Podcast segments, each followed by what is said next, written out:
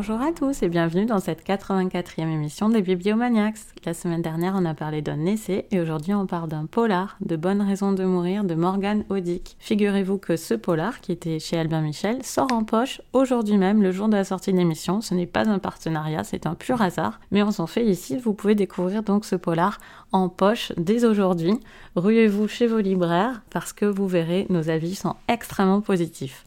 On écoutera d'abord Eva, ensuite Léo, je donnerai mon avis et Claire exceptionnellement nous rejoint puisqu'elle a lu ce livre il y a plusieurs mois et elle l'a adoré.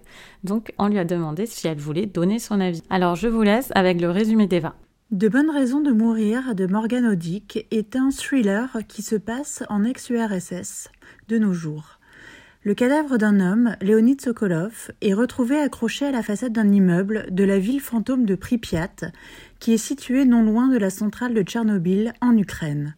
Deux policiers locaux, Joseph Melnik et Galina Novak, sont chargés de l'enquête. En parallèle, en Russie, le père de la victime, un homme d'affaires richissime, engage le lieutenant Alexandre Ribalko pour mener sa propre enquête et découvrir qui a tué son fils. Il pense en effet que le meurtre de Léonide est lié à celui de sa mère 30 ans plus tôt.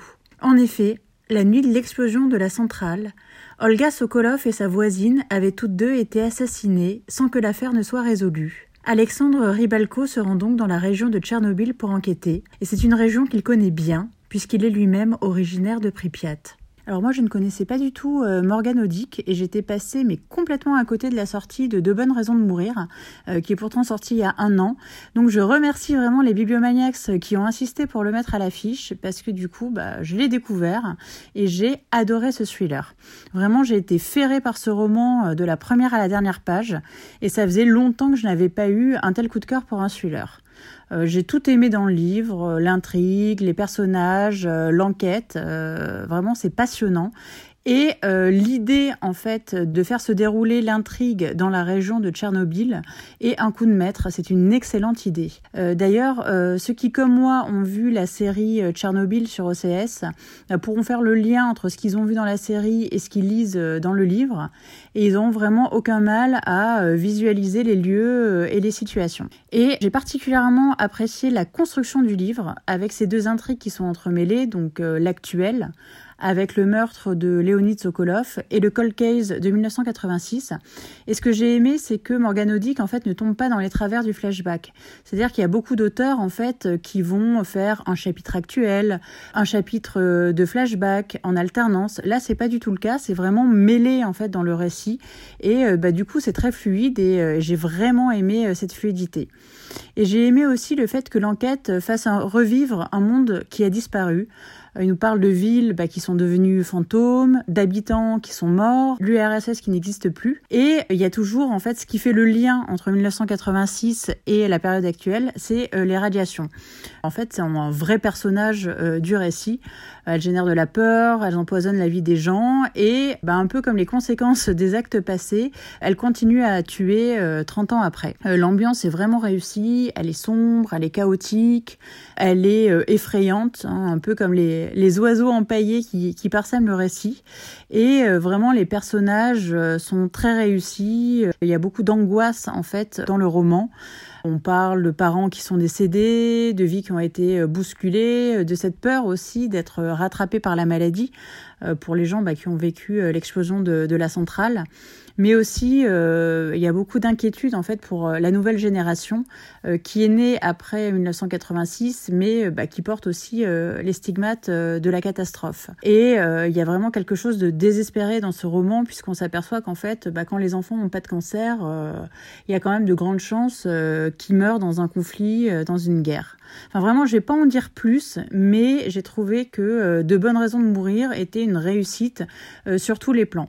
Le seul tout petit bémol que je vais avoir, c'est que euh, bon ça m'a fait un peu marrer, il y a une information importante moi qui m'a sauté aux yeux alors que bah, elle va mettre des centaines de pages à être traitées par les enquêteurs. Donc ça c'est vraiment le petit bémol parce qu'il faut bien en avoir un, mais vraiment c'est un sujet que je vous encourage fortement à lire et quant à moi, je vais me précipiter sur le premier roman de, Morgan Odick euh, qui s'appelle euh, Trop de mort au pays des merveilles. J'ai vraiment envie de voir s'il est aussi bon que celui-là. La vie de Léo. C'est un livre que j'ai choisi un petit peu par hasard. Je n'en avais pas du tout entendu parler avant de le lire. Je l'ai commencé sans aucun a priori et ça a été pour moi un véritable régal puisque j'ai littéralement englouti les 470 pages du roman en une seule soirée. J'ai trouvé que l'intrigue était très dense et en même temps très bien menée et surtout que le livre bénéficiait de personnages solidement incarnés avec des personnalités bien établies, avec un passé aussi que l'on découvre petit à petit dans le roman. Et même si certains des personnages principaux ne semblent pas forcément très sympathiques au premier abord, on finit quand même par s'y attacher. Ce qui rend le roman particulièrement intéressant, c'est bien sûr son contexte historique, ainsi que sa localisation géographique. La plus grande partie du roman se déroule à proximité de la ville de Pripyat, qui est encore hantée bien sûr par l'explosion de la centrale de Tchernobyl en 1986. Dans le livre, il est également question du Donbass, hein, du conflit actuel entre l'Ukraine et la Russie. J'ai trouvé que les éléments historiques, les éléments documentaires étaient vraiment très très bien intégrés à l'intrigue. Ce n'est pas gratuit. On a vraiment des enjeux qui se dégagent, qui sont directement liés, bah, notamment à l'existence de la zone interdite, liée aux radiations, Eva en a parlé, liée aussi à la façon dont euh, l'URSS puis la Russie ont pris en compte les événements dramatiques qui se sont déroulés à Tchernobyl. Et le livre est vraiment bien construit et jongle en permanence entre cet aspect documentaire et puis la fiction, cette enquête qui est très prenante, très intéressante, avec, encore une fois, des personnages dont les agissements m'ont semblé à moi plutôt cohérents.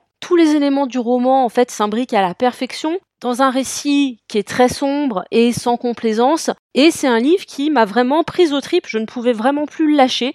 J'avais envie de connaître le fin mot de l'histoire et en même temps, c'est vrai que j'ai trouvé assez passionnant tous les éléments documentaires qui figurent dans le livre. Ça a été mon coup de cœur du mois de mai. Ça faisait longtemps que j'avais pas lu un polar aussi satisfaisant à tous les niveaux. J'ai pas parlé de l'écriture. L'écriture ne m'a pas frappé comme étant particulièrement exceptionnelle. Malgré tout, elle est très efficace, c'est assez sobre, c'est quand même plutôt bien écrit. Les dilemmes des personnages sont envisagés et abordés avec beaucoup de sensibilité. Et vraiment, c'est un livre auquel je n'ai, rien à reprocher et un polar que je recommande particulièrement. Surtout si, comme moi, vous vous intéressez aux événements de Tchernobyl, si vous vous intéressez à la situation géopolitique de la Russie, et si vous avez envie d'en savoir plus sur la situation actuelle de la ville de Pripyat. Sans oublier, bien évidemment, l'intrigue policière en elle-même, qui, dans ce roman-là, est vraiment de qualité et bien bouclée. Tout est parfaitement cohérent jusqu'au bout. Et d'ailleurs, comme Eva, je trouve que la construction du livre, donc sur deux époques, a été gérée de façon très habile par l'auteur. C'est un procédé qui est toujours à double tranchant. Moi, je méfie un petit peu des récits à tiroir qui vont mettre en jeu plusieurs personnages à différentes époques, avec des secrets de famille qui peuvent éventuellement euh, être percés à jour. Mais là, je trouve que Morgan Odick s'en sort vraiment particulièrement bien et cette construction est vraiment, selon moi, un des atouts principaux du livre également. Alors moi non plus, je ne connaissais pas du tout ce roman. En plus, je ne suis pas une grande lectrice de, policiers. Donc, euh, raison de plus pour euh, le découvrir euh, avec bonheur. J'ai énormément apprécié cette lecture. Euh, moi, ma seule réserve, je vais en parler en premier parce qu'elle me concerne tellement personnellement qu'il n'y a pas, ça n'a rien à voir avec le livre. Mais euh, quand le roman est devenu euh, sa résolution, la résolution du mystère, c'est là que j'ai commencé à ne plus, à ne plus vraiment m'y intéresser. Mais je l'ai lu en entier avec grand plaisir. C'est juste que j'ai un peu perdu d'intérêt quand on était plus dans la résolution que dans du roman d'atmosphère, quand on passait à des scènes d'action voilà, pour lesquels j'avais pas forcément euh, ouais, d'appétit. Euh, j'ai un problème avec les résolutions. Je me fiche des spoilers. Je me fiche des gens qui divulgagent. Donc euh, vraiment, c'est vraiment ma limite et je pense que c'est pour ça que les romans policiers ont du mal à, à m'accrocher. Celui-là, celui-là est très très particulier. Il m'a extrêmement intéressée parce que, comme le disait Eva, euh, c'est une très bonne idée de l'avoir situé euh, dans le contexte post-Tchernobyl parce que euh, ça crée une ambiance très particulière. Je pense qu'on a tous notre imaginaire de ce qu'est ce lieu. Euh, avec la série télé, euh, aussi quand on a lu La Supplication. Et comme le disait Déo, j'ai trouvé que la documentation était extrêmement bien distillée. On n'a ni l'impression que c'est un livre fait pour nous apprendre sur la catastrophe et les retombées de la catastrophe et la situation actuelle dans la région. Et en même temps, on n'a pas non plus l'impression que c'est un polar avec un décor purement annoncé euh, et euh, pas du tout euh, incarné. C'est extrêmement bien fichu et ça m'a posé la question de la légitimité de l'auteur. J'ai trouvé ça très courageux. La légitimité de l'auteur à, aborder ce thème-là.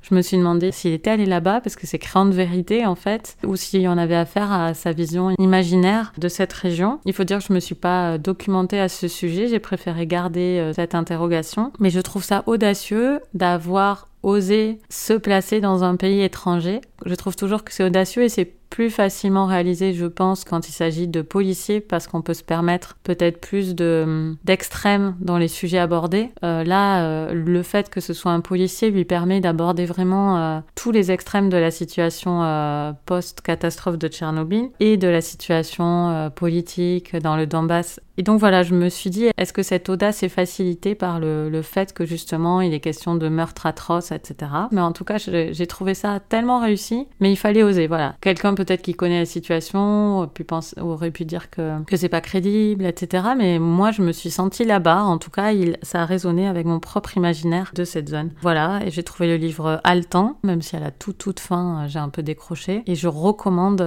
absolument ce, récit. Euh, et je, suis très très très contente de m'être inscrite euh, pour en parler euh, au Bibliomaniacs cette semaine. Et je laisse la parole donc euh, à Claire. Contrairement à Léo, Eva et Coralie, je connaissais déjà ce roman, puisque j'avais la chance de le lire l'année dernière grâce à mon amie Pauline, The Book Tester. En effet, elle me l'avait conseillé parce qu'elle avait eu un gros coup de cœur, et elle m'avait fortement incité à m'y plonger à mon tour. C'est ce que j'ai fait et je ne l'ai pas regretté, puisque il y a un an j'ai eu un coup de cœur, et de nouveau grâce à cette émission des Bibliomaniacs, j'ai eu un coup de cœur en le relisant. Alors contrairement à Eva, je n'ai pas du tout vu l'annonce euh, qui est faite et qui est développée euh, quelques temps plus tard par les policiers. Je me suis complètement fait, entre guillemets, euh, avoir par l'intrigue qui m'a happé du début à la fin. J'ai trouvé la construction, comme le soulignait Coralie, Eva et Léo, très très bien faite, puisqu'il y a cet entremêlement entre le passé et le présent qui n'est jamais appuyé ou qui n'est pas construit de façon classique sur une alternance entre un chapitre et un chapitre. Il y a des moments justement où, euh, quand on fait connaissance des personnages, il y a quelques éléments de leur passé qui sont parfois dits, parfois c'est plus tard. Les révélations en fait vont se faire coup sur coup, petit à petit, et nous permettre comme ça de mieux saisir au fur et à mesure un tableau d'ensemble des personnages, de leurs relations et de pourquoi aussi ils évoluent ainsi. J'ai beaucoup aimé notamment le chapitre qui est concerné à l'enquêteur solo Alexandre Ribalco puisque c'est un chapitre où on apprend à la fois sa maladie et on vit en même temps l'autre grande catastrophe de sa vie, à savoir Tchernobyl, quand son père qui était pompier est parti affronter le dragon des flammes. Euh, j'ai trouvé vraiment cette alternance entre le passé et ce présent aussi dramatique pour lui finalement très très bien menée, très très bien construite et euh, ce parallèle vraiment très très intéressant. Et il y a plein de parallèles comme ça tout au fil de l'intrigue et ça j'ai vraiment beaucoup beaucoup aimé. Un des autres euh, atouts du coup de ce livre réside pour moi dans les personnages. Léo disait qu'ils étaient extrêmement bien campés, je suis tout à fait d'accord avec elle, ils sont très très bien euh, mis en place. Morgan Odick reprend des codes un peu du polar, c'est-à-dire l'enquête par binôme, puisqu'il va y avoir deux enquêtes, à la fois une enquête menée par un binôme, et puis une enquête menée par euh, Ribalco en solo. Et donc c'est deux formats d'enquête qui finalement euh, sont repris, qu'on retrouve classiquement dans les polars, et qu'il arrive quand même à renouveler. C'est comme s'il avait justement les recettes du polar, mais que lui arrivait toujours à en faire quelque chose de neuf. Du moins, c'est ce qui m'a semblé. Ce qui m'a beaucoup plu également, c'est cette idée que Tchernobyl est développée comme une zone de non-droit, où les vivants sont tous en sursis en fait, dans l'attente de leur propre bombe à retardement, puisqu'ils ont tous été exposés aux radiations, soit au moment de Tchernobyl, soit au moment bah, de leur vie au quotidien, puisque notamment les enquêteurs quand ils vont sur la zone de non-droit, quand ils vont enquêter après Pripyat, euh, sont forcément exposés aux radiations. Ce qui peut déclencher euh, aussi bien pour eux que pour euh, éventuellement pour leur progéniture ou leur conjoint des maladies à retardement. je trouvais ça très très bien traité en fait et ça permet de mieux comprendre vraiment quelle est l'existence actuellement à Tchernobyl. Le contexte géographique et historique dont parlait Léo est vraiment euh, très très bien euh, développé et euh, ça m'a beaucoup intéressé justement de plus en apprendre sur ce qu'était la vie 30 ans, plus de 30 ans après cette catastrophe, et de mieux cerner quels sont les enjeux actuels en Ukraine et en Russie, de mieux comprendre aussi euh, comment une telle catastrophe peut impacter euh, encore maintenant et pour très longtemps sans doute l'existence de ceux qui sont restés là-bas ou de ceux qui évoluent non loin. Donc pour moi c'est aussi un gros coup de cœur, c'est vraiment un très très bon livre. Un des autres éléments aussi qui m'a beaucoup beaucoup plu, c'est les titres des parties, notamment La Cité du Silence quand on arrive justement à Pripyat ou euh, La langue des rossignols qui nous permet un peu d'en apprendre un peu plus sur justement les rossignols. J'ai vraiment beaucoup beaucoup aimé. Je ne peux que donc vous conseiller à mon tour euh, ce polar et je suis très contente qu'il ait été mis à l'affiche des Bibliomaniacs et j'espère qu'on vous a donné envie aussi de le découvrir. Écoutez, je veux quand même faire un aparté euh, sur ce texte parce que je crois que j'ai jamais abordé ce sujet qui me fascine au Bibliomaniacs et qui est d'une grande importance. Mais dans ce livre, on a une scène qui est obligatoire dans toutes les séries, tous les films, tous les livres que je lis. C'est la fuite de l'hôpital. C'est-à-dire que quelqu'un qui est à l'hôpital n'y reste jamais jusqu'à ce qu'on lui dise Monsieur, vous pouvez partir, vous êtes en bonne santé, Madame, tout va bien. Donc dans tous les livres que je lis, quand quelqu'un est à l'hôpital, sauf si c'est le sujet du livre, mais si c'est un livre où euh, on est embêté que le personnage soit coincé à l'hôpital alors qu'il est arrivé un truc grave, on s'embarrasse pas, on le fait s'enfuir de l'hôpital, débrancher tous les tuyaux. Euh, c'est vraiment au loto des séries télé, des films et des livres. Je gagne à tous les coups. C'est à tous les coups, les gens s'enfuient d'un hôpital. Par la fenêtre, euh, en cachette par le couloir, ou alors ils envoient bouler un médecin. Euh, qui leur dit mais non monsieur vous ne pouvez pas faire ça. Donc il y a ça dans ce livre et c'était l'occasion pour moi de vous signaler cette, cette interrogation. Est-ce que vous aussi vous avez remarqué? Répondez-nous sur les réseaux sociaux. Je voudrais vous parler de mon coup de cœur euh, Rendez-vous à Positano de Goliarda Sapienza au Tripod. C'est un éditeur que j'aime beaucoup. Traduction de l'italien par Nathalie Castagnier. En fait, j'ai acheté euh, L'Art de la joie au Tripod également. Euh, et c'est un livre énorme. c'est sans doute le plus gros livre que j'ai chez moi. Et je n'ai pas réussi à le lire. Je ne l'ai même pas ouvert. Je n'ai pas trouvé le temps à y consacrer. Et donc quand j'ai vu passer euh, celui-ci, je me suis dit que c'était bien pour voir si j'aimais et pour me mettre un pied dans euh, l'art de la joie. Donc celui-là est, euh, est, je pense, très différent. Il raconte une histoire d'amitié très très forte entre deux femmes entre euh, Goliarda Sapienza et une femme qu'elle rencontre euh, à Positano, Erika, lors euh, d'un de ses voyages. Si vous aimez comme moi faire du Positano porn sur internet, c'est-à-dire taper Positano dans Google Images et regarder des photos de ce lieu qui a l'air merveilleux, vous serez servi puisque on est vraiment dans ce lieu, surtout dans la première partie du livre. C'est vraiment merveilleux. C'est un voyage. Enfin, moi, j'ai beaucoup apprécié, surtout en temps de confinement, ce voyage littéraire, puisque Goliarda Sapienza nous fait vraiment habiter ce village, nous en montre le caractère à travers euh, ce personnage euh, d'Erika qui connaît parfaitement les lieux, qui vit dans une maison typique euh, de ce village. Et c'est un texte plus généralement, un texte qui s'appellerait un peu de déambulation où des confidences sont faites au fur et à mesure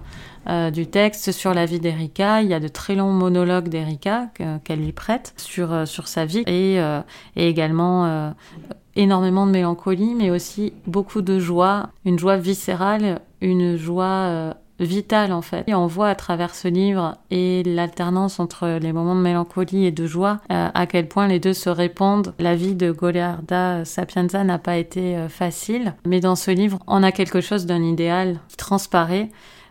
c'est un livre que je relirai à des films de la nouvelle vague, avec des personnages qui, voilà, comme dans les, dans les films d'Agnès Varda, avec des personnages qui parlent d'énormément de choses variées, avec un air un peu décousu, mais qu'on aime suivre. C'est une écriture euh, très très belle. Il y a de l'humour. Euh, également, euh, je m'attendais pas à ce qu'il y ait euh, de l'humour. En tout cas, moi, j'ai beaucoup souri en le lisant. Elle a un œil vraiment très très vif, très acéré sur ce qui l'entoure et sur ses propres émotions aussi. Euh, notamment quand elle revoit Erika après un long moment et que elle euh, la trouve différente, plus chaleureuse, euh, moins convenue. Et, et qu'elle découvre que c'est dû à la rencontre d'un homme, elle est immédiatement jalouse parce que cet homme va lui voler son ami elle lui dit alors on ne sait pas si ça s'est vraiment passé comme ça, parce qu'elle a réécrit euh, son histoire avec Erika. En tout cas, c'est un idéal de roman. Cette scène où elle ose lui dire qu'elle est jalouse, et ça n'a pas d'impact, et ça n'a, enfin, ça pas de, d'incidence euh, euh, ni sur son honneur, ni sur leur amitié, ni sur un quelconque embarras.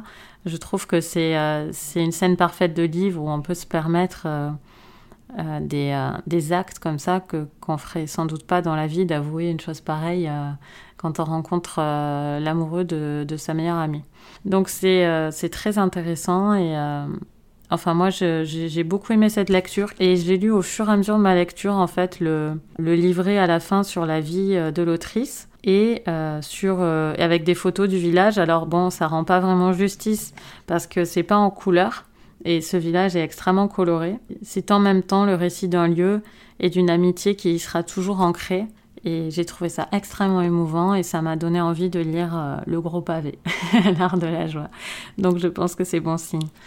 Euh, je vous le recommande chaleureusement. Rendez-vous à Positano de Goliarda Sapienza. Voilà, notre mission est accomplie. Nous vous avons conseillé deux livres cette semaine. On espère qu'ils vous plairont. Et on se retrouve la semaine prochaine avec la spéciale jeunesse. N'oubliez pas de nous envoyer vos cartes postales pour l'été à contact@bibliomaniacs.fr, un petit MP3 enregistré sur votre téléphone avec vos conseils lecture pour cet été.